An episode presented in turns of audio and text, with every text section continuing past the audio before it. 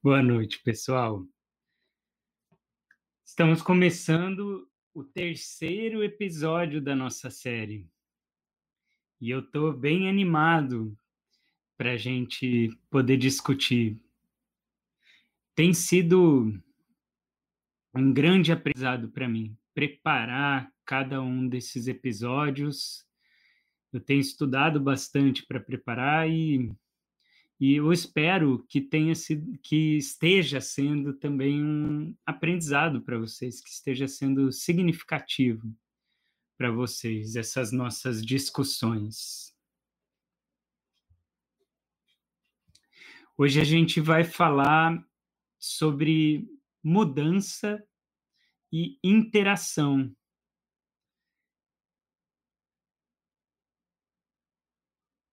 Eu vou para quem não para quem não tem os nossos slides de hoje da nossa discussão, você pode baixar os slides no link que está nos comentários aqui desse vídeo. Então, eu considero que esse slide especificamente vale a pena, essa apresentação. Hum. Tem bastante material visual não é sempre que eu falo assim, esse especificamente vale a pena. É que quando tem muito material visual, quando tem muita citação, eu acho que vale a pena você baixar. Mesmo que você não consiga baixar agora, depois baixe e dá uma olhada. Eu coloquei as fontes de pesquisa também para preparar esse episódio. Então, recomendo que vocês baixem. Tem na, no link aqui do, do vídeo e a gente também tem o podcast agora, né? Então esse essa gravação agora ela também vira um episódio de podcast. A gente vai colocar na descrição do, do episódio também o link para baixar os slides, tá bom? Então vamos caminhar. Vamos começar lembrando como foi a nossa discussão do episódio 2. A gente começou só, só uma coisa, você, quem tiver aqui no YouTube, escreve alguma coisa só falando que está tudo bem, que vocês estão me ouvindo, porque ele falou que o meu chat está desconectado. Eu não sei se se eu tô se está ao vivo mesmo no YouTube ou deu algum problema. Caso tenha dado algum problema, a gente vai reiniciar. Só confirma para mim, por favor. Vocês estão ouvindo e está tudo certo.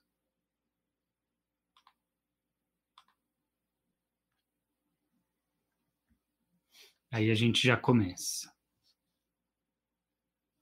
Pessoal do Instagram, a gente tá lá no YouTube. Pelo menos eu espero que esteja, porque tá dando a impressão aqui para mim que tá meio parado o, link. É, vocês do Instagram estão ouvindo, né? Tá tudo bem. No YouTube que eu não sei, eu perdi o contato aqui com o pessoal do YouTube. Vamos ver.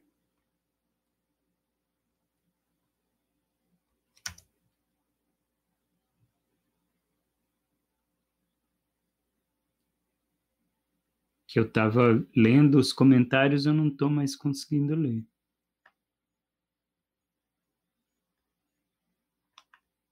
Deu a impressão que travou aqui.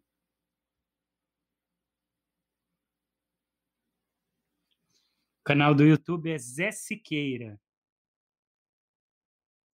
Mas eu acho que tá travado, eu acho que eu não tô ao vivo lá não.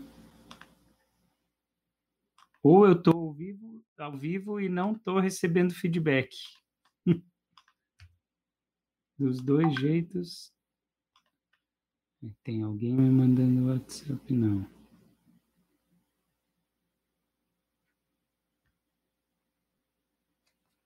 Michele, se você for lá e chegar lá, me manda uma mensagem para ver. Ah, já sei como é que eu vou fazer. Eu, eu vou no meu YouTube e vou ver. Eu, eu vou no meu YouTube. Acabei de me ver. Eu só perdi. Ah, som e imagem. Obrigado. O pessoal estava me respondendo. O que aconteceu é que eu perdi o contato com as mensagens. Mas então, que bom. Eu tive que ir no meu YouTube e vi que eu estava lá. Acabei de ver a minha imagem. Ah, Iraide, obrigado. Que a Iraide entrou aqui no Instagram e me avisou. Eu perdi o contato com vocês aqui no YouTube, tá? Mas que bom que vocês estão me vendo. Então vamos lá, começando agora, valendo. Peço desculpas pelo, pelos problemas técnicos. Bom, no episódio 2, o que, que a gente fez? A gente discutiu definição de vida. Não é uma definição fácil, né? E a gente, por exemplo, relembrou o Schrödinger, o físico Schrödinger, né? Famoso por o gato do Schrödinger. O Schrödinger é, falava bastante sobre física quântica. E ele considerava a vida como uma luta contra a entropia. Entropia é desordem, e aí o universo tende à desordem. E aí, uma vida, uma célula, ela tende a ter uma auto-organização. Então, o primeiro termo que a gente foi usando para discutir vida é uma maneira de se organizar, que é o oposto da, do caos, da desordem, da entropia. Né? Então, dentro daquela célula, à medida em que a célula se forma, ela é diferente do resto do universo, porque ali naquele momento existe uma certa ordem. E aí a gente foi adiante e discutiu o conceito de autopoiese do Maturana e, da, e do Varela, e eles dizem que a vida produz a si mesma. Porque isso é interessante, né? Ele fala a membrana, que é a fronteira da célula, é muito importante para a gente discutir o que é vida, porque a primeira vida foi uma célula, né? Uma célula procarionte, um ser unicelular. E aí esse ser unicelular, ele cria uma membrana. Agora, ele cria essa membrana, ele cria essa fronteira, percebe? A gente produz a nossa fronteira. Aí a gente foi adiante e conversou sobre a diferença entre uma unidade simples e uma composta. Uma unidade simples é como uma pedra, que você não consegue dividir em partes. A pedra é algo que está ali, é único, né? Uma, um exemplo de unidade composta é uma caneta. Então, você pode pegar uma caneta e você pode desmontar a caneta e você vai ter partes diferentes daquela caneta. E como a gente define, então, o que é a caneta?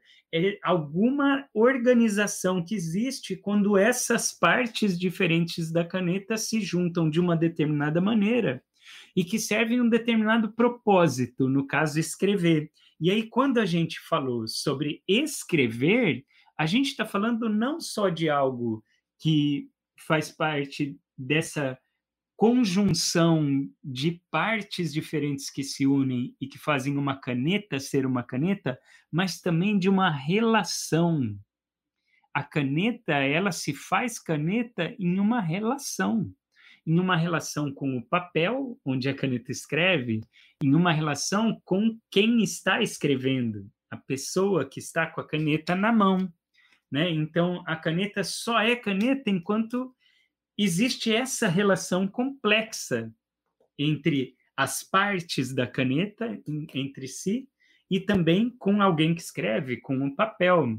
Ou pelo menos se não está escrevendo e não está em relação com nem o escritor, nem o papel, ela é uma caneta em potencial. Isso tem a ver com algo que a gente vai discutir hoje e que tem a ver com a proposta do do Aristóteles. A gente vai chegar lá. Então vamos caminhar. Agora, essa foi a revisão do episódio 2.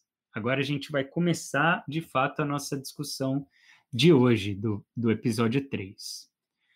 Quando a gente fala em interação, né, a interação da caneta com quem escreve com o papel. A gente vai definir vida agora não só com essa auto-organização e essa autocriação, algo que cria uma própria fronteira para se diferenciar do meio. Agora a gente vai falar também que a vida é uma contínua dinâmica relacional entre dois domínios. O sistema autopoético, que foi o que a gente falou na semana passada, e o meio. Ou seja, a vida não é só o sistema poético, mas autopoético. Mas, e autopoético é o quê? Autocriação, né? Um sistema que cria a si mesmo, a célula que faz, demarca a sua fronteira e que transforma tudo em algo dela mesmo, né? Por exemplo, quando a gente ingere alimento, aquele alimento vira parte do nosso corpo, né? Isso é autopoesia, a gente vai se criando. E aí tem o sistema autopoético e tem o meio ambiente, onde esse sistema autopoético se insere. E aqui a gente vai falar algo muito importante na discussão de hoje, que é a mudança acontece na interação organismo, meio. É só aí que a mudança pode acontecer eu coloquei nos slides de vocês, eu falei que o slide ia ser importante hoje, né? Eu, coloquei na apresentação uma imagem que foi o próprio Maturana e o Varela, os próprios Maturana e Varela, é, desenharam esse esquema em que embaixo você está vendo o ambiente, e aí parece um mar, né? E aí uma seta para cima, uma seta para baixo e um círculo com uma flecha. Esse círculo representa o organismo, o sistema autopoético, que é fechado em si mesmo. Mas, apesar de estar fechado em si mesmo, interage de uma maneira complexa com o ambiente. E a seta vai para cima e para baixo, ou seja, o ambiente influencia o organismo, o organismo influencia o ambiente. Eles dão um exemplo que eu achei muito bonito, que é uma pessoa correndo na praia. Então, se você pegar uma pessoa correndo na praia, os pés da pessoa tocam a areia.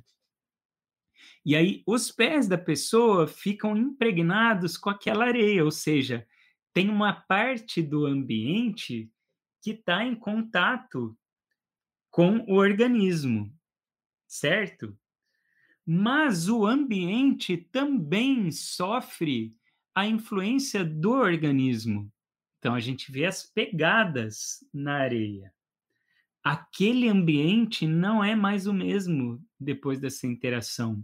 Do mesmo jeito que aquele organismo, aquela pessoa que corre na praia, não é mais a mesma, porque ela já sofreu a influência do ambiente. Eu achei uma, uma imagem bonita e poética dessa interação constante. Só que muitas dessas interações a gente não vê, a gente não percebe, mas elas estão acontecendo.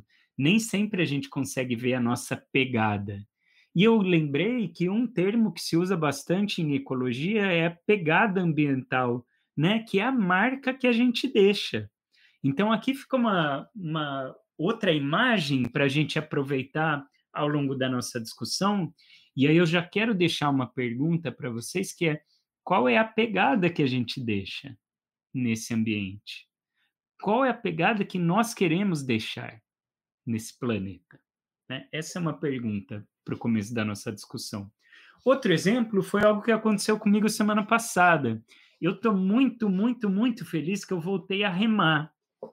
E isso me deixa muito feliz, porque eu amo remar e isso e, e é um ótimo exercício físico.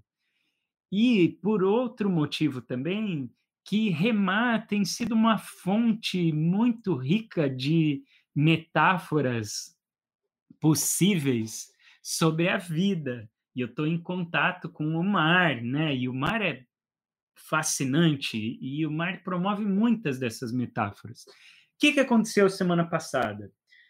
A gente estava com a nossa canoa, é um grupo, né? É um grupo de seis pessoas e mais o treinador. Então eram sete pessoas numa canoa.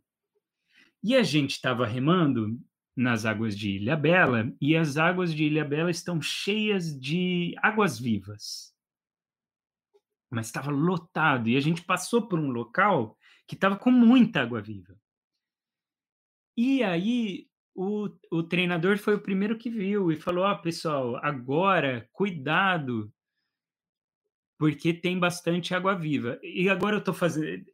Eu não quero entrar muito em detalhes, mas eu estou fazendo uma técnica nova de, de remada, que é taitiana, que a mão às vezes é uma remada mais profunda, a mão às vezes toca a água. Então ele falou: ó, um cuidado especial nessa área que está com bastante água viva.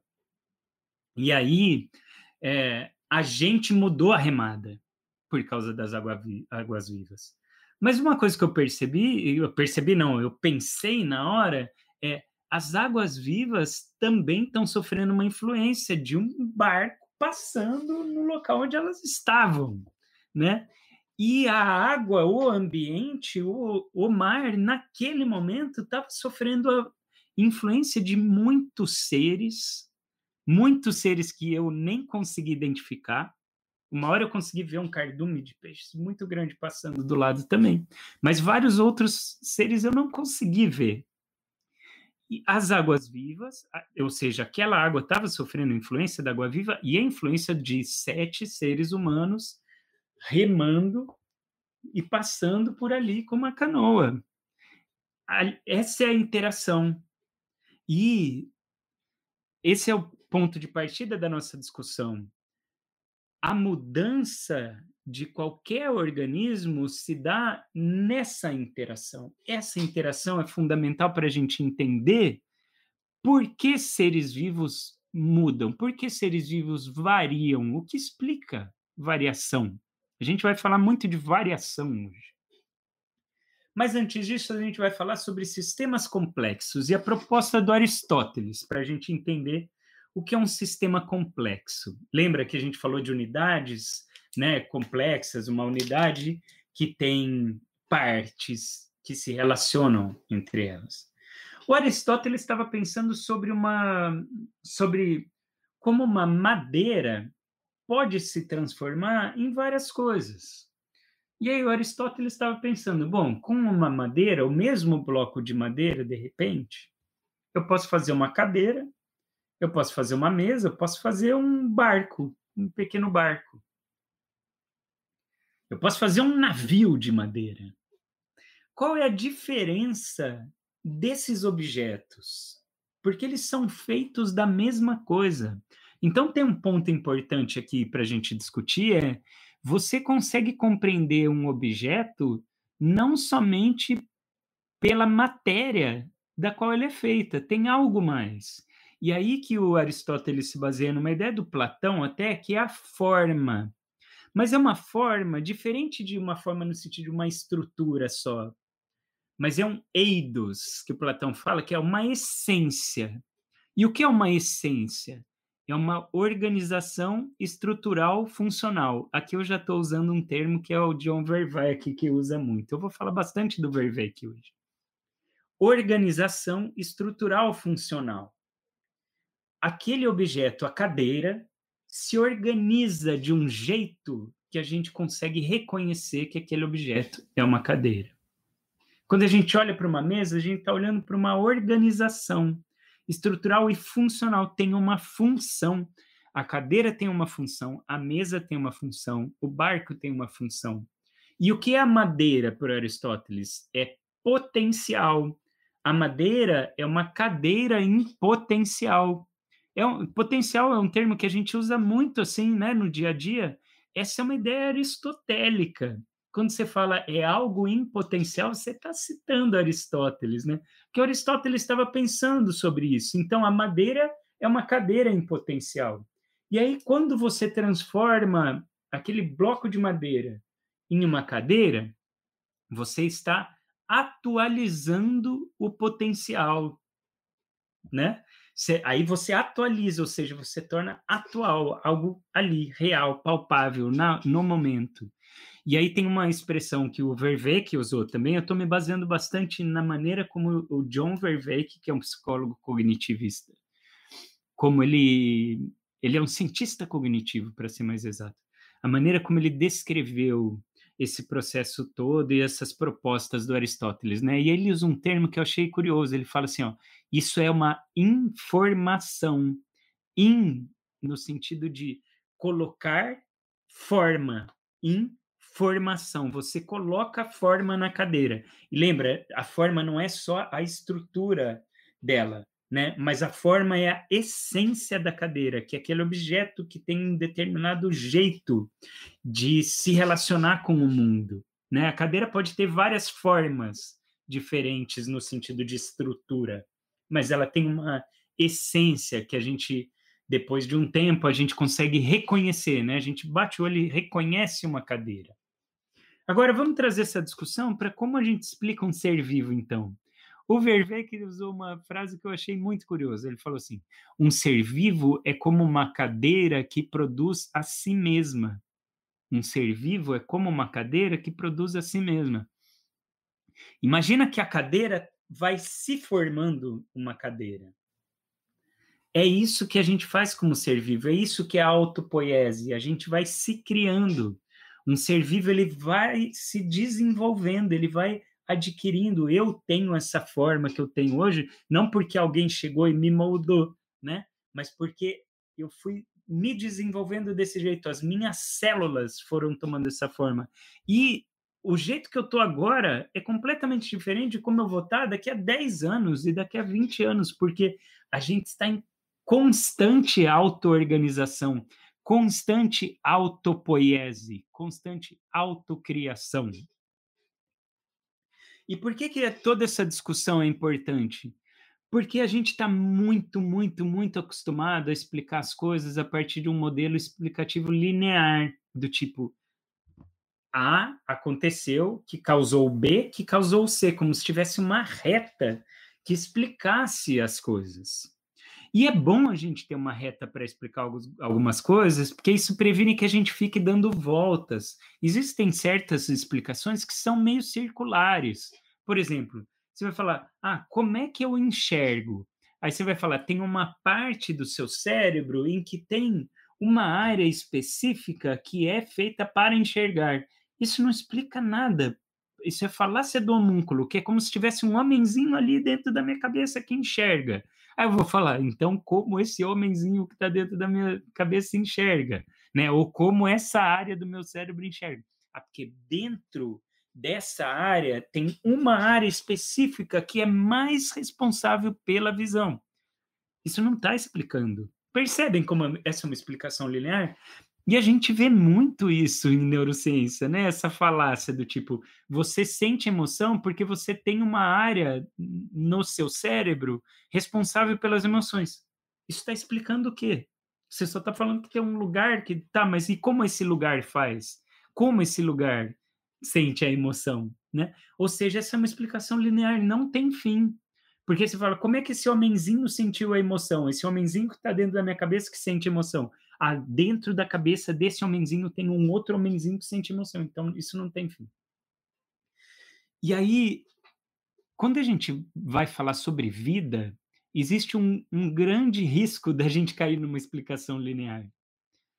Por quê? Esse, é tudo tô, esse começo da live está todo baseado no Verweck, tá? O Verweck fala assim: o Kant estava passeando e se deparou com uma árvore. Aí ele pensou assim: o que faz uma árvore viver? Ele falou: a luz do sol. E como é que a árvore capta a luz do sol? Através das folhas. E o que gera a folha? A própria árvore. Percebeu o risco da explicação circular? Como é que a gente sai desse, desse risco como é que a gente evita ficar dando volta, algo que não explica? A, luz, a árvore vive porque ela capta a luz do sol. E ela capta a luz do sol através das folhas. E ela gera as folhas que captam a luz para ela viver. Como é que a gente faz? A gente fala assim: a árvore se auto-organiza, a natureza se auto-organiza. E aí tem uma maneira da gente olhar para essa auto-organização e não ficar caindo nesse, nesse círculo. Porque a gente vai se deparar com vários círculos para entender o que é vida. Por exemplo, para a gente ajustar a temperatura no nosso corpo, a gente usa o círculo de feedback, que é o seguinte: eu coloquei um desenho ali. Se a temperatura é, esfria a temperatura do nosso corpo esfria, certo?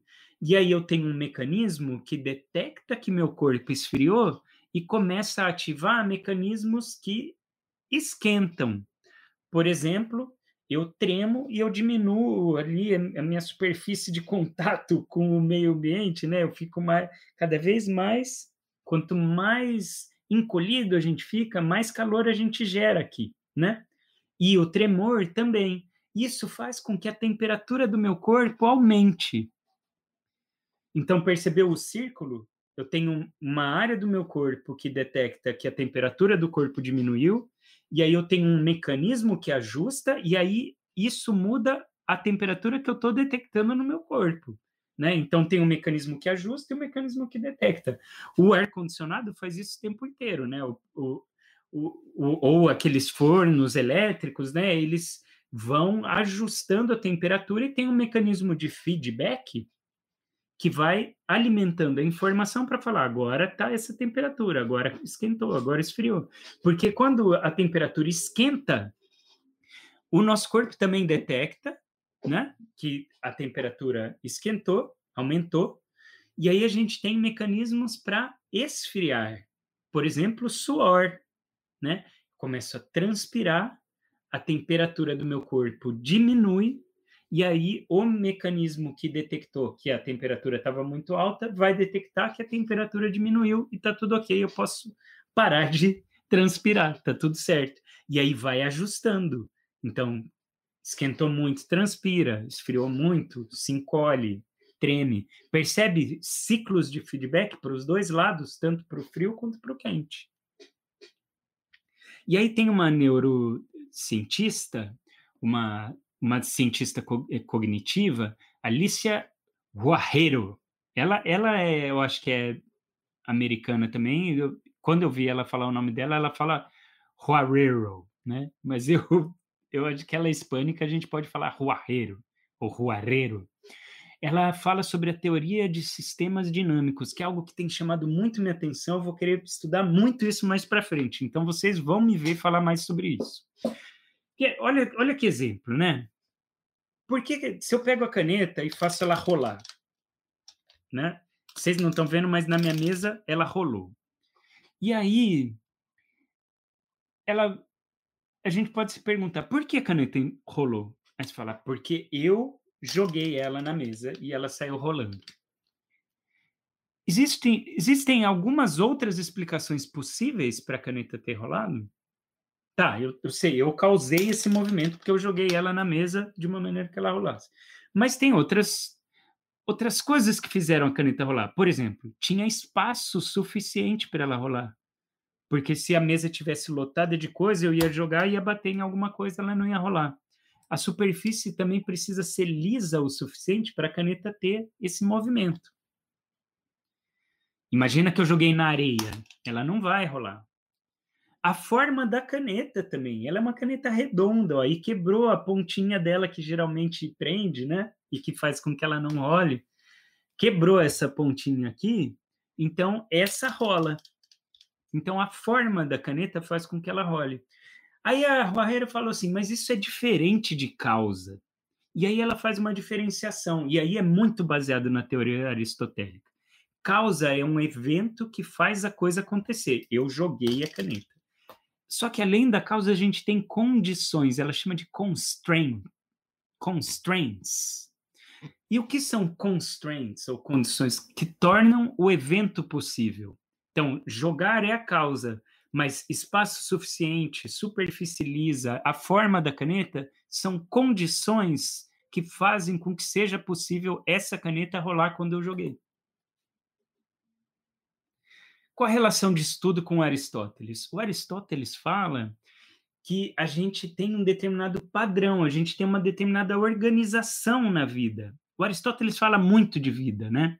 Ele fala muito de aspectos biológicos, ele fala de aspectos biológicos e psicológicos como se fossem coisas quase que a mesma coisa, né? Ele trata das duas coisas, biologia e psicologia. Então, ele vai falar que existe um certo padrão, existe uma certa forma. E quando a gente está falando de padrão, de forma, de organização estrutural funcional, a gente está falando de condições. E aí, olha que interessante como a gente já não cai mais numa circula, explicação circular que só atrapalha a nossa vida.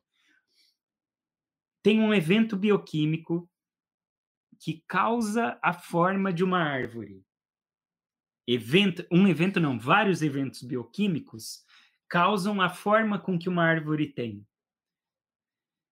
E a forma da árvore cria condições para esses eventos bioquímicos acontecerem.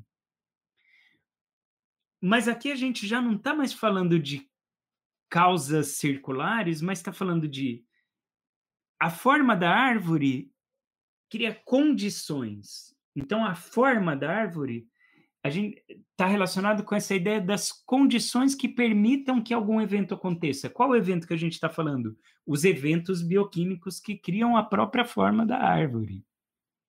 Então, as condições elas podem permitir ou restringir um, um evento. Então, tem condições restritivas, do tipo areia. Se eu jogar na areia a caneta, a forma com que a areia se organiza é uma condição restritiva para a caneta rolar. A forma com que uma árvore vai se organizando, por exemplo, ela sai do tronco e aí são vários galhos que vão se abrindo e se expandindo, e se expandindo elas, ela, ela vai criando condições para os eventos bioquímicos, por exemplo, a fotossíntese acontecer. Então, quanto mais ela se expande, maiores são as condições dela conseguir fazer fotossíntese. Mais luz do sol ela vai conseguindo, mais energia ela tem. E aí, todo esse começo foi para a gente chegar na discussão sobre a teoria da evolução. E essa vai ser a segunda metade da nossa live. Porque a teoria da evolução se baseia em processos cíclicos também. A teoria da evolução tem muito a ver com essa nossa discussão entre causas e condições. Porque pensa bem, como é que se dá a evolução dos seres vivos? É um ser vivo que produz um ser vivo e esse ser vivo que foi produzido, ele também vai produzir um ser vivo, que produz um ser vivo, que produz um ser vivo. A evolução se dá a partir de produções de outros seres vivos, autopoiese, vida criando vida. Algumas condições vão restringindo as opções de um ser vivo produzir outro ser vivo. E onde estão essas condições que restringem as opções? No ambiente o ambiente muitas vezes pode restringir as opções de um ser vivo produzir outro ser vivo e produzir outro ser vivo e produzir outro ser vivo. Ciclo da vida. Algumas condições podem aumentar as possibilidades. E sabe uma condição muito importante para a gente entender a teoria da evolução? Uma condição que aumenta a possibilidade de um ser vivo produzir outro ser vivo, produzir outro ser vivo? Variação. Fiquem com essa ideia, então. Existem certos elementos no ambiente que vão restringir algumas opções. Existem elementos do ambiente que também aumentam as possibilidades? Também existem. Mas isso vai ser uma discussão talvez para a próxima live. A gente vai chegar lá. Por enquanto, vamos pensar nesse ambiente que restringe as nossas opções. Por exemplo, Aqui eu não tenho todos os movimentos possíveis. Aqui tem um armário do meu lado, eu não consigo me movimentar da maneira com que isso aqui é uma força restritiva, restritiva, né? O ambiente vai gerando restrições a nós. Como a gente pode aumentar as nossas possibilidades diante das restrições que o ambiente traz para a gente? Variação Variação é a palavra mais importante da nossa discussão de hoje. Variação. Então vamos falar sobre ela. Eu coloquei na apresentação, se você chegou depois e não sabe do que eu estou falando, tem link aqui no vídeo do YouTube, tem link no podcast, tem link para vocês baixarem a apresentação eu coloquei bastante imagem e eu quero que vocês vejam a imagem. Então depois baixa lá e vejam as imagens. Tem essa variação dos seres humanos. Eu ainda peguei um desenho que fez variações em raças, né? Raça anglo-saxônica, raça espanhola, raça russa, raça Nubian, Esquimó, Sioux, né? Filipino e tal a gente pode olhar como, como se as raças existissem, existissem de uma maneira muito certinha. Vamos extrapolar essa ideia. Eu vou convidar vocês para extrapolarem a ideia de raça e também extrapolarem a ideia de variação em termos de espécies. Aqui, na, do outro lado da mesma imagem, eu coloquei muitas variações de papagaios. É impressionante a quantidade de variações de papagaios que existem. Isso ajuda a gente a começar a pensar para além da variação de espécie. E aí eu pus uma imagem de variação de saíra. Saíra é um passarinho que eu adoro, assim, porque ele costuma ter muitas cores. Só que existem vários saíras diferentes. Aqui, por exemplo, em casa, eu vejo muito esse saíra de sete cores, que tem azul, verde, amarelo, preponderante, assim, né? Um verde, meio verde água, ele é lindo. Saíra de lenço também vem bastante aqui, que aqui está representado como saíra militar. Aí tem o saí azul, vem bastante aqui em casa também. Mas, por exemplo, saíra lagarta, tem aqui no desenho, eu nunca vi, mas existe, ele está por aí. Então, só de uma, um tipo de passarinho específico tem muitos, muitas variações. E se a gente for pegar 10 saíras de sete cores e analisar, a gente vê muitas variações entre os saíras de sete cores. O Darwin fala muito sobre isso no livro dele. A gente já vai falar do livro dele. Eu coloquei aqui também uma pintura da Tarsila do Amaral, que é o Operários, e ela coloca representações de pessoas com biotipos muito diferentes. Isso é lindo ver. E é lindo ver como uma artista representa até uma obra dura, né? Uma obra tem a imagem da fábrica ali, as pessoas estão sérias, mas dentro disso é isso que é o mais bonito de arte, né? É que mesmo nessa seriedade toda e nessa paisagem dura, uma chaminé, a gente vê beleza. E aonde eu vejo a maior beleza dessa tela a diversidade das pessoas mesmo, né? Então a gente vê negros, asiáticos, brancos, mas isso aqui eu estou falando quase que como se fossem raças, mas eu não estou querendo dizer raças, eu estou falando de características mesmo, né? A gente vê, então, para além disso, vamos pensar, a pele, a pele às vezes é bem clara, desses biotipos só numa tela em que coube ali algumas dezenas de pessoas. Mas se a gente pegar ali na rua, a gente olhar como é maravilhoso a gente ver como a vida é diversa, né? A gente pode ver isso nos animais, a gente pode ver isso nos seres humanos. Somos diversos. E isso é bonito. Qual foi o caminho que o Darwin fez? Vamos olhar para como é que o Darwin foi chegando nessas ideias, né? Primeiro é importante falar sobre o avô do Darwin, o Erasmus Darwin, ele viveu entre 1731 e 1802.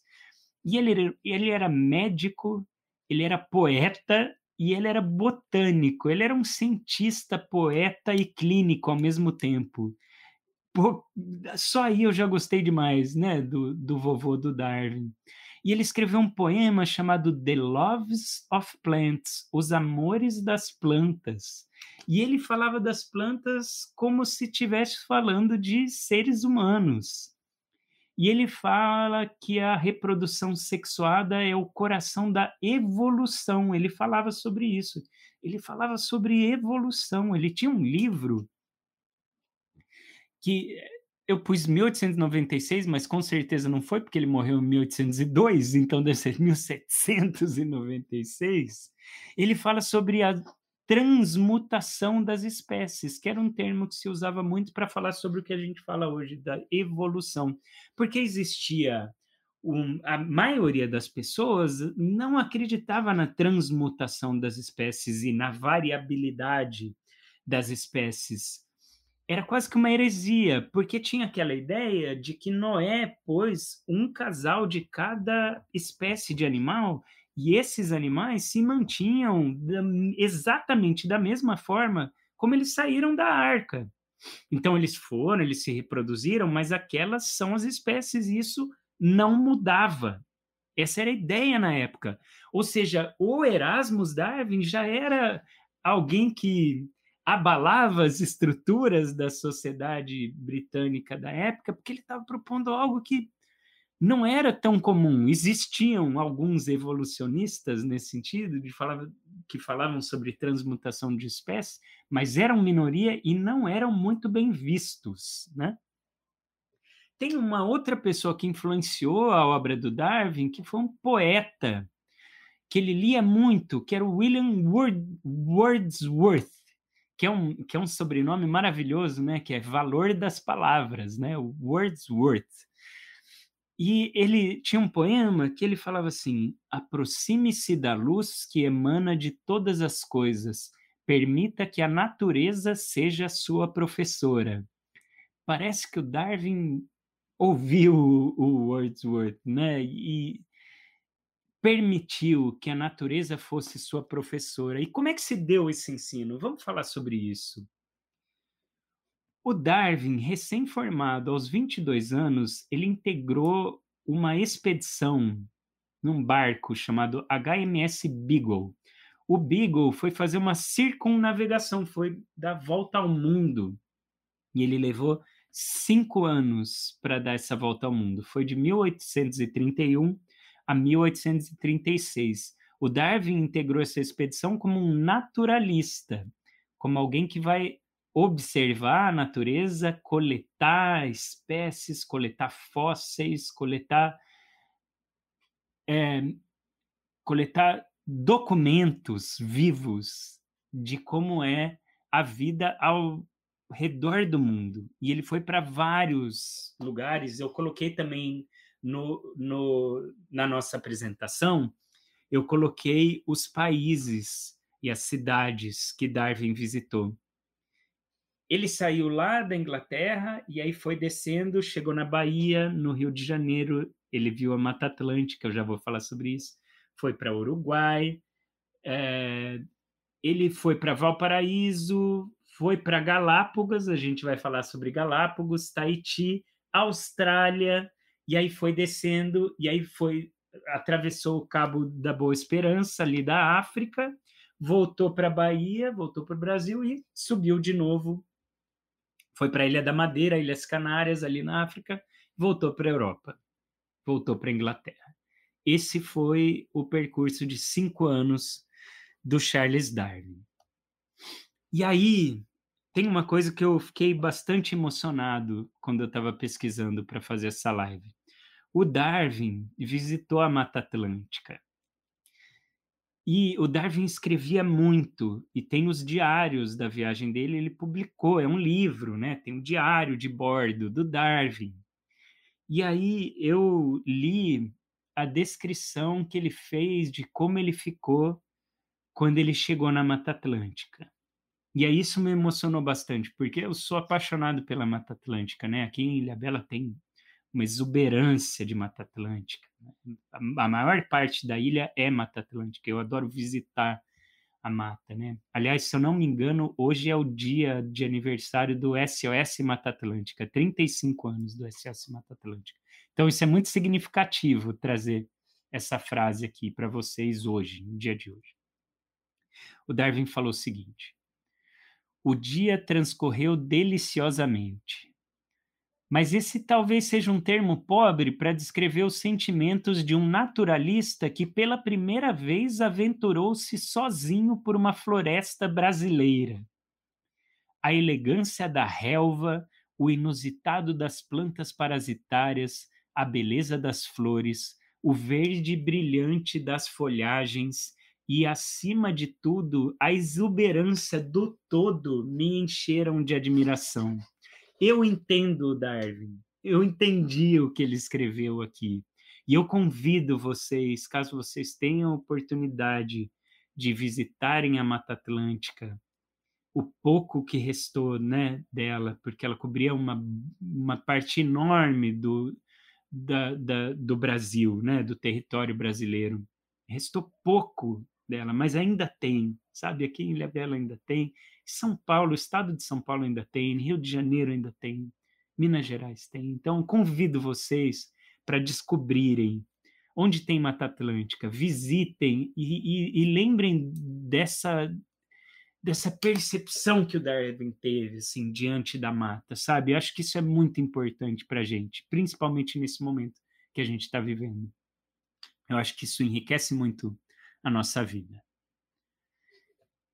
E aí, uma, em outro momento, ele foi para uma parte mais densa da mata, né, uma vegetação mais densa, e ele falou o seguinte: é, eu experienciei uma combinação paradoxal de som e silêncio. Então ele falou assim: vou, vou falar a, a, a frase exata. Uma combinação paradoxal de som e silêncio permeia as partes escuras da mata. Então, quando você vai se embrenhando pela mata e você está numa parte mais escura, essas fotos que eu coloquei na, nos slides de vocês, fui eu que fiz. Ela, ali não tem uma parte tão escura da mata e a câmera ainda engana que ela pega o que tem de luz de sol e clareia tudo, né? A câmera do celular hoje em dia, eu queria que ela pegasse mais a escuridão da mata. Mas eh, essa foi a mais escura que eu, que eu achei no meu arquivo de fotos da mata. Mas é isso, você está no meio da Mata Atlântica e você percebe essa combinação de som e silêncio, assim, e isso é fascinante. E aí eu, eu trouxe isso para vocês entenderem como é que o, como é que o Darwin estava aprendendo com a natureza, né? E nos diários de bordo dele tem muito isso, né? Tem muito essa é, esse contato com com isso que maravilha, deixa a gente maravilhado, ao mesmo tempo impressionado, e a gente vai falar um pouco também sobre um certo medo que dá, uma certa vertigem. O Darwin teve três momentos importantes de intuição. Eu tô, aqui eu falei, né, o começo da aula foi muito baseado no Verve, que aqui eu me baseei muito numa série de podcasts que eu ouvi, que chama 20 mil léguas, recomendo para todo mundo que quiser, elas são elas não falaram muito sobre a parte científica, estritamente científica da obra, mas muito sobre a parte literária do Darwin. Eu achei maravilhoso o podcast, 20 mil léguas. Tem todas as fontes estão no final da apresentação. Só você baixar e ver. A primeira intuição que ele cita foi no Chile, em 1835, ele presenciou um terremoto de, uma, de magnitude 8,2, um terremoto considerável, assim, que gerou um impacto muito grande. E isso serviu para ele pensar no seguinte: o ambiente impacta muito a nossa vida. Agora, o impacto é menor, a gente não está percebendo tanto. Aliás, a gente está percebendo porque parte do ambiente, nesse momento em que a gente está gravando essa live, fazendo essa live, a gente está sobre o impacto de algo no ambiente, né, que mudou muito as nossas vidas, que foi a pandemia mas o, o ambiente está, o planeta está em constante mutação, é isso que o Darwin fala. E às vezes existem certos acontecimentos do ambiente que impactam demais. Então, eh, aqui uma frase dele: um terremoto como esse destrói as mais antigas associações, o mundo, o emblema de tudo aquilo que é sólido. Então, de repente, o que é sólido, puff, muda tudo depois de um terremoto desse. E o, e o Darwin presenciou isso acontecendo e viu as ruínas, as árvores caídas, animais mortos. Ele foi vendo né, a vida se transformar a partir de um evento ambiental impactante. A segunda intuição está relacionada com é, Darwin tendo contato com fósseis de animais e comparando o que ele via nesses fósseis né, e o que ele via quando ele via alguns animais ali solta, animais vivos. Por exemplo, na América do Sul, ele viu fósseis de um animal que se chamava megatério, né? O nome desse animal que foi sendo montado a partir desses restos que ele deixou, é, os ossos, né? Era um megatério. O que é megatério? Era uma preguiça gigante o meu cunhado Anderson tinha uma banda que se chamava Megatério, eu não sabia, não lembrava pelo menos que era por causa disso. Aí eu mandei uma mensagem para ele até se a banda e era realmente por causa do Megatério, que é essa preguiça gigante. Então ele comparava, ele falava: "Nossa, tem esse fóssil aqui com esse animal. E ele parece com o animal de agora, mas é diferente. Tem similaridades, mas tem diferença.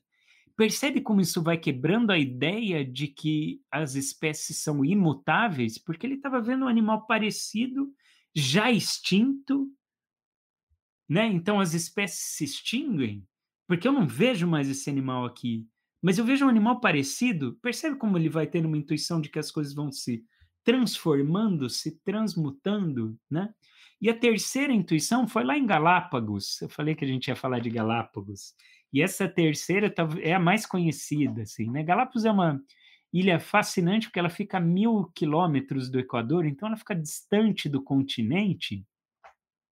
E ilhas são fascinantes porque algumas formas de vida que chegam aqui, de repente, só vão ter aqui, porque vão se desenvolvendo de um jeito diferente no continente. E aí, depois que é, um pedaço de terra se afasta do continente, não volta mais, né? Ou pelo menos, sei lá, pode voltar, mas é, Ilha Bela, por exemplo, se desgarrou do continente há milhares de anos atrás e não voltou. Então, o que ficou aqui vai tendo uma nova forma, uma nova característica e vai ficando diferente. Então, tem essas espécies que são endêmicas né, de certas ilhas, ou seja, que só existem ali. Galápagos tem muitas espécies endêmicas. Tem tartarugas gigantes. Eu pus uma foto de uma tartaruga gigante. Tipo, uma, imagina uma tartaruga de 1,80m. 1,80m de tartaruga.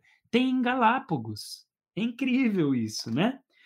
E aí, Darwin começou a olhar para essa riqueza de diversidade de vidas nessas ilhas, né? nesse arquipélago chamado Galápagos, e ele identificou alguns pássaros que tinham características muito diferentes em ilhas diferentes desse arquipélago.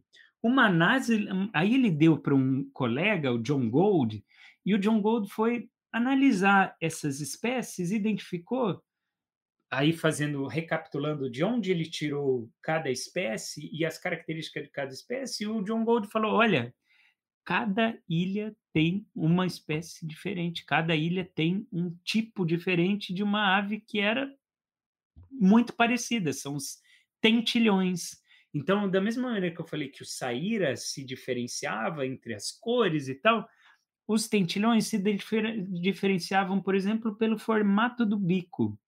E aí, se depois uma análise que eles fizeram a respeito da interação entre o ambiente e o formato do bico, eles identificaram que, de repente, largo, bicos mais largos e mais robustos ajudavam a pássaros pegarem sementes mais duras. Locais que tinham habitats que tinham sementes mais duras, os pássaros tinham bicos mais largos e mais robustos. Habitats que tinham mais insetos e larvas, os pássaros ali tinham bicos mais afilados, que conseguiam ir mais profundamente ali e pegar o inseto e a larva.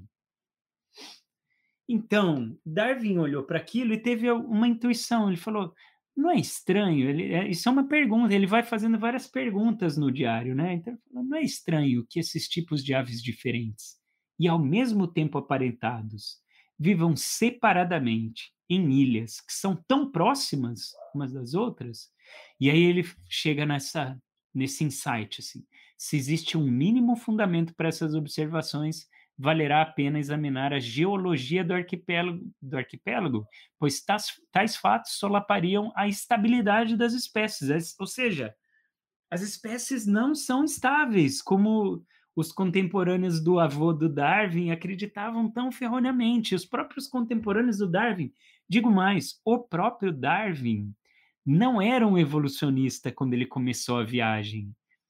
Diferente do avô dele, ele acreditava mais na estabilidade das espécies. Mas vai fazer uma viagem de cinco anos pelo mundo, observando com calma e continuar achando que as espécies são estáveis. Para o Darwin, isso não seria mais possível. E ele volta em crise. E ele volta para uma Inglaterra com uma Londres cosmopolita, industrializada, superpopulosa. E ele em crise, o que que ele faz? Ele vai para o interior, ele vai para uma cidadezinha chamada Don, uma cidade de 500 habitantes, e fica ali, tem a Don, Down House, né, que é uma casa em que as pessoas visitam e tal. É uma casa em que ele vai viver longe de Londres e afastado e tentando elaborar a teoria. E ele passa 23 anos em crise, passando mal, vomitando. Ele vomitava no barco, mas ele sai do barco, ele continua vomitando. Ele, e a crise dele é: eu estou aqui com uma teoria que eu não sei organizar.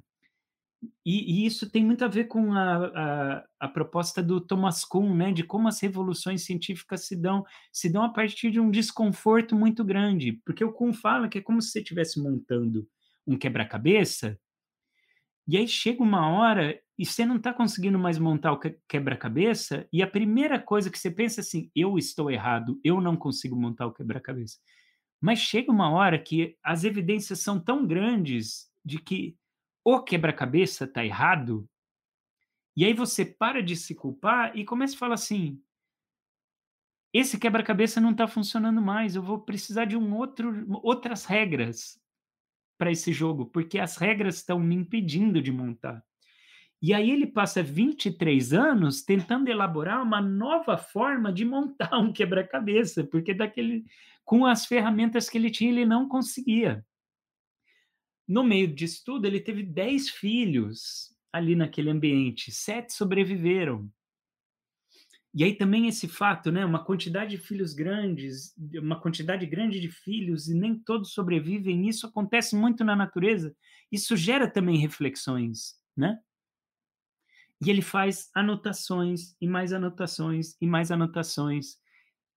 Procurem no Google assim, facsímile de Darwin você vai achar as anotações do Darwin e você começa a ver, por exemplo, tem um que ele desenha uma árvore, já meio um protótipo do que seria a árvore da vida, porque tem as ramificações, e ele colocou em cima desse desenho de árvore, ele colocou I think, eu penso. Ou seja, o Darwin não está com certeza de nada naquele momento, o chão dele é, se desfez e ele está procurando um novo solo a partir do qual ele pode caminhar. E ele está procurando desenvolver isso ao longo de 23 anos. E aí ele chega no, na teoria da evolução. E aí, em 1859, ele publica finalmente, depois que um outro pesquisador já estava chegando na mesma ideia, e ele vai às pressas, o Arthur Wallace, né?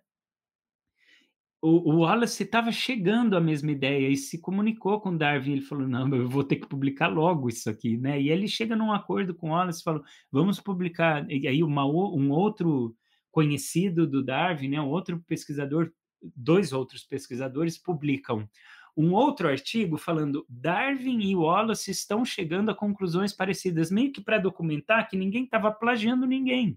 Eles estavam chegando a percepções muito semelhantes com muitas diferenças também, mas muito semelhantes. A partir porque o Wallace também viajou, também encontrou uma variedade muito grande de animais. O Wallace não veio para a Mata Atlântica, o Wallace veio para é, Amazônia. Talvez foi por isso que ele não chegou às mesmas conclusões do, do Darwin. Ele precisava dar um pulo na, na Mata Atlântica. Mas o Wallace era bem mais novo também, né? Então teve uma diferença temporal também. Bom, Darwin publica a Origem das Espécies, que é esse monumento de livro em que ele fala que as formas de vida evoluem ao longo dos anos por um processo de seleção natural. O que é seleção natural? Organismos com variações mais adaptativas tendem a propagar mais descendentes. Ciclo da vida acontecendo, né? E aí ele tem algumas intuições vendo semelhanças entre animais diferentes. Ele olha para um peixe voador, né? Tem aquele peixe que dá aqueles rasantes na água e fala: peixes voadores devem ter se transformado em pássaros. Aí ele olha para um, para uma baleia e fala: ursos devem ter se transformado em baleias. Porque baleias são mamíferos, né? Se, se parecem mais com mamíferos do que com peixes mas ao mesmo tempo não são o protótipo do mamífero que a gente conhece, né? Então ele falou, o urso deve ter se transformado. E aí tiraram um sarro do Darwin. Essa ideia de que o urso se transformava em baleia, ele pôs só na primeira edição, depois ele exclui.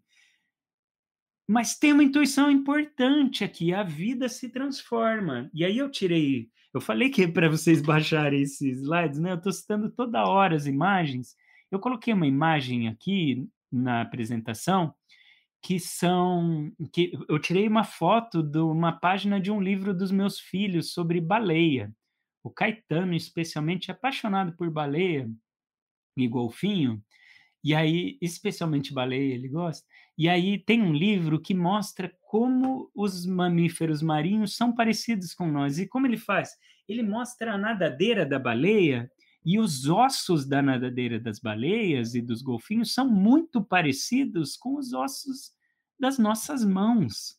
E se você for pegar os membros superiores de mamíferos, eles são muito semelhantes, né? Então você pega o membro superior de um morcego, é semelhante ao de um orangotango, de um gorila, de um vervet, que está na imagem lá, que também é um, um, um primata, e a, semelhante ao membro superior de uma foca e semelhante ao membro superior de um golfinho. Olha só! Então, um mamífero que voa, né, um morcego parecido com um macaco, um primata, parecido com uma foca, com um golfinho, são semelhantes e, e, e a gente olha para isso, a gente consegue então identificar essas transformações. A gente está chegando quase no encerramento da nossa discussão de hoje para falar sobre transformações, e aqui eu vou colocar mais um elemento importante para a nossa discussão, que é o tempo. O tempo vai ser muito importante para agora e para a discussão da semana que vem. Por quê? Se a gente pega uma borboleta e a gente vê as transformações pelas quais essa espécie passa, né? Então a gente vê o ovo da borboleta, a gente vê a larva da borboleta, né? A lagarta, a gente vê a crisálida e depois vê a borboleta. A gente vê muitas transformações. E a gente, na nossa vida, a gente consegue ver. Aliás, não precisa de uma vida, você precisa de 22 a 37 dias para ver todo esse ciclo acontecer. Né? Então, toda, toda essa transformação de uma vida, de uma espécie, a gente consegue acompanhar. É muito diferente o ovo da lagarta, da, da, da pupa, né? da crisálida da, e da, da borboleta mesmo. E aí, é, a gente. Se a gente for pensar nas transformações da espécie, das espécies, a gente não consegue acompanhar na nossa vida. Eu sempre gosto de mostrar essa árvore da vida é, muito diferente da árvore da vida que o, o Darwin desenhou, mas que sai de uma primeira forma de vida e vai se ampliando e ramificando e ao longo do tempo isso vai se desdobrando, isso acontece ao longo de 4 bilhões, 4 bilhões de anos, né? A gente está aqui falando em bilhões de anos. Então, quando a gente fala de transformações, a gente está falando de transformações que se dão em muitos anos, em milhares de anos. E qual o problema? Qual a nossa relação com o tempo? A gente tem uma relação é, problemática com o tempo, né? Porque a gente sabe que a gente é finito, e isso gera uma angústia na gente, né? A gente não tem todo o tempo do mundo, a gente tem uma limitação no nosso tempo e a gente não sabe bem lidar com isso. Um exemplo disso é o vezes dois do WhatsApp, né? Tem o um e meio, tem o vezes dois. A gente não tem paciência mais de escutar alguém falando. A gente dá vezes dois nela, né? E eu não estou apontando dedo para ninguém, não. Eu também faço isso, sabe? Às vezes é isso, a vida está corrida. A pessoa manda um áudio longo, a gente, putz, manda vezes dois, vê o que ela está falando e está tudo bem, né? Mas é, é, isso mostra como a gente vai acelerando tudo. E como é que a gente vai lidar com algo que demora para acontecer milhares de anos, né? Qual a nossa relação com a nossa morte, com a ideia que a gente vai acabar?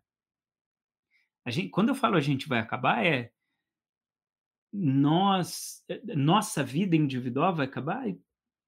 Talvez eu estou falando de um fim da espécie, do fim do planeta? Tudo acaba. É difícil, dói a gente pensar nisso, né? E aí a gente sente medo. E aqui a gente está, então, caminhando para o último assunto e que vai antecipar o assunto da semana que vem já, que é a nossa relação com o medo. Eu não tinha falado ainda sobre um autor que influenciou muito Darwin. É que eu quero falar sobre ele agora, porque esse vai ser o gancho para a nossa próxima discussão. Eu vou falar agora sobre o Thomas Malthus. Ele era um, um clérigo e também um economista, né? E ele, o, a obra mais famosa dele é o Principle of Population. O que que o Malthus percebeu? Ele percebeu que a população crescia geometricamente.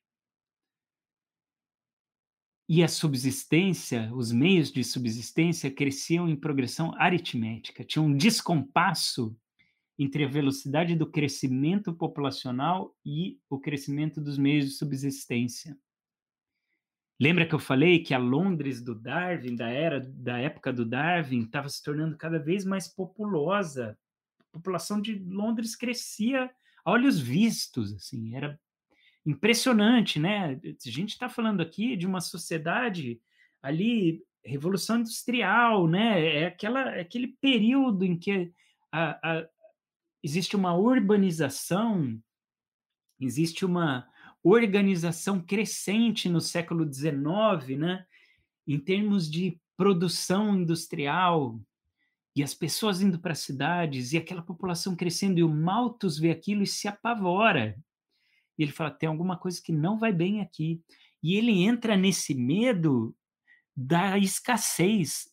Então, toda a teoria do Malthus é baseada sobre o princípio de que vai faltar, vai faltar alimento.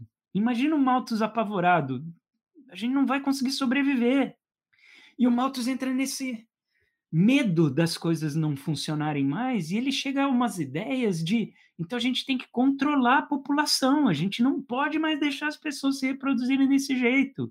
E aí o que pode controlar a população? Ele começa a falar, bom, guerra controla a população, né? É, pandemias, né, epidemias controlam a população. Aí ele chega numa ideia, ah, controle de natalidade controla a população. Aí a ideia dele é, vamos controlar a natalidade das pessoas menos abastadas, porque elas estão se procriando demais. Então é quase que falar, vamos controlar a proliferação de pobres na Inglaterra. É meio isso que ele falou. Né? E o Darwin cai meio nesse medo. E ele é muito influenciado por isso. Tem um capítulo que eu estava lendo esse capítulo essa semana porque ele vai preparar a nossa discussão da semana que vem. É, é, é muito bom ler Darwin. Darwin é um ótimo escritor. Ele não é aquele cientista chato que você não entende nada. Leiam Darwin para vocês verem. Dá para entender, assim. O cara escreveu aquilo no século XIX, você consegue entender o que ele está dizendo, assim. É gostoso ler o Darwin. Mas esse capítulo 3, ele é desconfortável. O capítulo chama Luta pela Sobrevivência. É um capítulo muito influenciado pelo Malthus. E a obra do Darwin é muito influenciada pelo Malthus. E aqui eu estou trazendo uma discussão sobre a nossa relação com medo, porque me parece que é muito baseado nesse medo da escassez. Então, essa ideia do Darwin, nesse capítulo 3, é o, o, o meio ambiente limita no sentido que não é possível todo mundo viver. Tem razão, né? Não é possível. Só que ele faz um, uma percepção das coisas muito baseada nesse medo, que a ideia de como os recursos são insuficientes, a gente entra numa grande luta pela sobrevivência, que é um querendo basicamente vencer o outro no sentido de ter mais. É aquela ideia do farinha pouca, meu perão primeiro, né? É, e aí eu lembrei de uma frase do Chico Buarque, de uma música do Chico Buarque bem recente, chama Caravanas, a música, que ele fala assim: filha do medo, a raiva é mãe da covardia. Olha só, ele fala que a raiva é filha do medo. Eu acho muito forte essa frase. A raiva é filha do medo e é mãe da covardia, ou seja, ele uniu covardia e medo, mas com, com a raiva no meio. E eu acho que esse é um, é um bom ponto de partida para a gente discutir algo que eu considero que vai ser muito importante para é, a gente seguir o nosso percurso no tempo, que é a gente falar sobre ser humano agora Agora não, é, daqui a 15 dias, né? daqui a duas semanas. A gente vai falar sobre ser humano a partir de uma discussão sobre medo, coragem e conexão. Dá para a gente ir além dessa ideia do capítulo 3 do Darwin, da vida ser uma grande luta pela sobrevivência, e dá para a gente falar da vida também como conexão, também como cooperação, e não só como competição. O Darwin falou bastante sobre competição, luta pela sobrevivência. E ele tem razão, eu não estou discordando. Quem sou eu para discordar do Darwin? Ele tem total razão. O ponto aqui é que não é só isso. Não é só competição, não é só luta pela sobrevivência. Eu dou um exemplo. No capítulo 3, ele fala assim: Ah, o que explica uma espécie se procriar com muitos é, muitos indivíduos. Então imagina a tartaruga que vai por vai botar 100 ovos e poucos sobreviverem. Darwin entende isso como uma prova de como o ambiente é hostil. Como não dá para todo mundo viver, é como se o ambiente controlasse a reprodução existe uma outra forma da gente pensar. A tartaruga está conectada com esse planeta e sabe que não são todos os ovos mesmo que vão, porque tem ovo que vai virar comida de outros bichos, porque é assim que a natureza funciona. Então, existe um certo, uma certa engrenagem na natureza de que um ser alimenta outro ser. Como a tartaruga sobrevive? A pergunta que eu faço é inversa da do Darwin não é como o planeta controla a tartaruga, é como a, a tartaruga sobrevive nesse planeta. Botando muitos ovos, sabendo que não são todos. O Darwin perdeu três filhos ali, né? De 10. Então, eu acho que isso também tinha dor do pai, assim, de ter perdido. E é lógico, eu não estou propondo aqui de extermínio ser ok e tal, não é isso. É de saber que existe uma lei da natureza que envolve mesmo vida, se alimentar de vida, né? E, e a gente tem um certo equilíbrio dinâmico nisso tudo que envolve não a sobrevivência de todos os indivíduos, porque isso não é possível mesmo. E não é nem a sobrevivência de todas as espécies.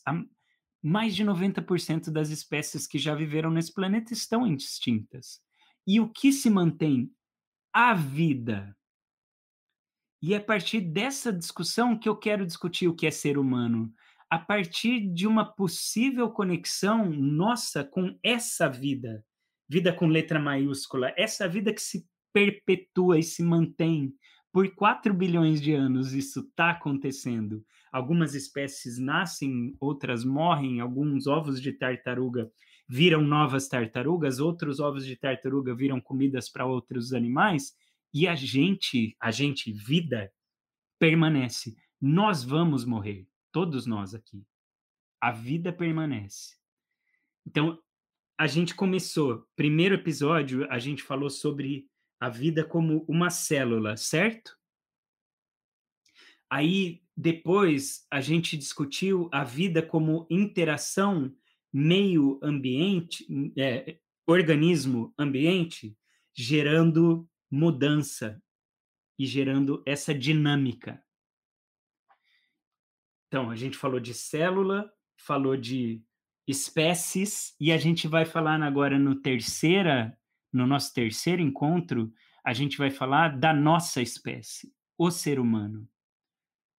E eu vou falar sobre o ser humano a partir dessa ideia de medo, de coragem e de conexão, porque eu quero chegar, na verdade, na conexão. Porque tem algo na conexão que é muito importante para o ser humano ser quem ele é. Então a gente precisa falar de conexão, mas para falar de conexão a gente precisa falar de coragem. E para falar de coragem, a gente precisa falar de medo. E eu fiz um story ontem perguntando qual é o oposto da coragem.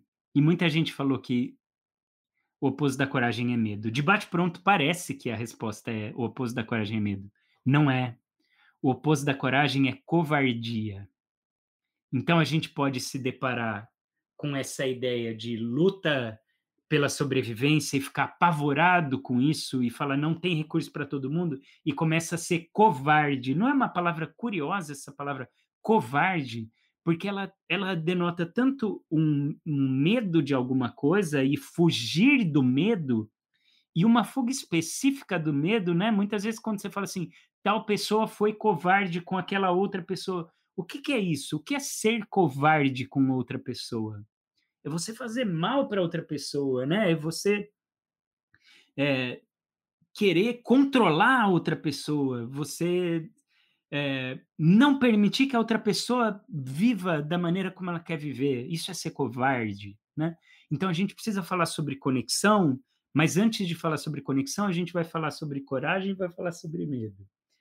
Para que a gente não caia no buraco que é covardia. A gente vai falar sobre covardia, mas sempre mirando uma coragem, uma abertura e uma conexão, porque eu acho que isso é importante a gente falar, porque lembra, o objetivo nosso é falar de práticas em saúde. Então a gente está falando de o que é ser vivo, interação com o meio e conexão. São três palavras que a gente vai juntando ao longo da nossa discussão. Vejo vocês na nossa próxima, no nosso próximo encontro, que ao vivo vai ser daqui a duas semanas, mas todos os encontros todas todas essas nossas discussões vão ficar gravadas para sempre no YouTube, ou pelo menos enquanto o YouTube durar. Porque talvez o YouTube não vá ser para sempre também, né, gente? Mas enquanto o YouTube existir, vai estar tá lá, tá bom? A gente e, e os podcasts também vão estar tá disponíveis para sempre para vocês. Um abraço para todo mundo, boa noite. Até a próxima.